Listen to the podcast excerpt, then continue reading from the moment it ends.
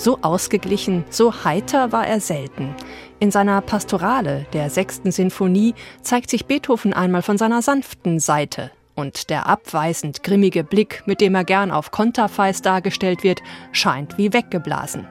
Weggeblasen von der Schönheit der Natur, die ihm immer wieder Trost spendet und der er hier ein musikalisches Denkmal setzt.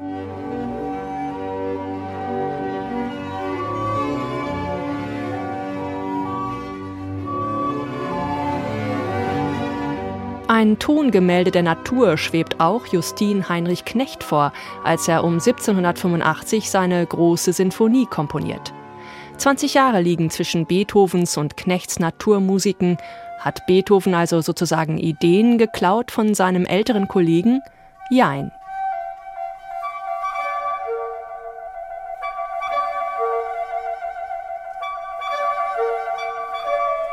Die Natur in Tönen zu imitieren, diese Tradition reicht von den italienischen Madrigalen aus dem 14. Jahrhundert über Vivaldis Jahreszeiten bis hin zu Haydns Schöpfung.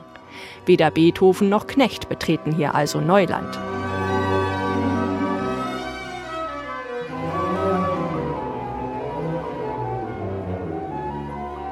Neu ist allerdings, dass Justin Heinrich Knecht den fünf Sätzen seiner Natursinfonie Szenenanweisungen voranstellt, wie in einem Opernlibretto, und damit bereits einen Prototyp des späteren Programmmusikgenres erschafft.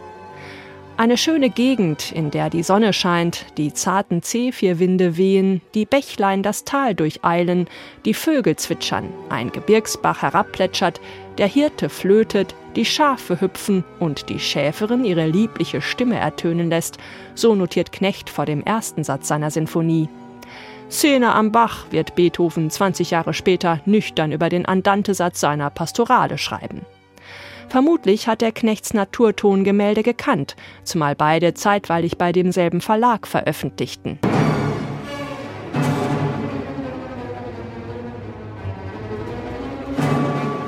Schluss mit Naturidyll ist bei den beiden Komponisten dann in den Mittelsätzen ihrer Sinfonien.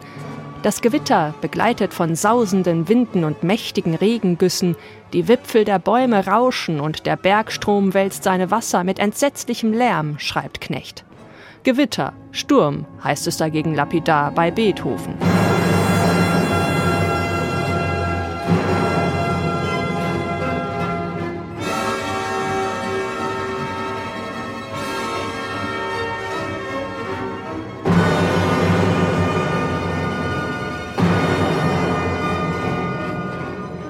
Packend, wie die Akademie für Alte Musik Berlin es hier donnern und blitzen lässt, auch mit Hilfe der historischen Pauken, die wesentlich brachialer, authentischer klingen als ihre modernen Nachfahren. Im Vorfeld zu dieser Aufnahme haben die Musikerinnen und Musiker die Aufführungsorte der Beethovenschen Sinfonien in Wien aufgesucht und anhand der Konzertsaalgrößen und ihrer Akustikeigenschaften die Größe ihrer Streicherbesetzung bestimmt. Zudem haben sie mit ihrer Orchesteraufstellung experimentiert und die Bläser gegenüber den hohen Streichern aufgestellt, statt mittig hinter ihnen.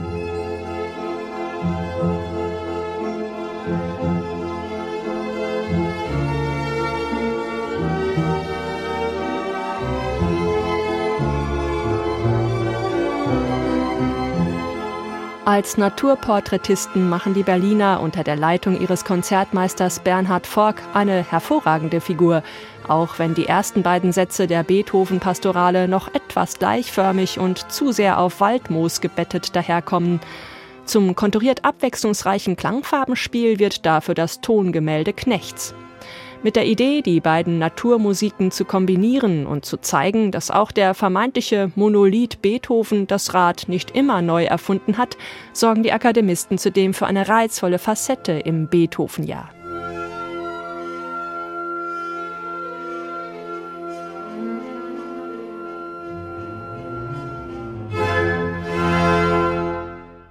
Neue CDs in HR2 Kultur.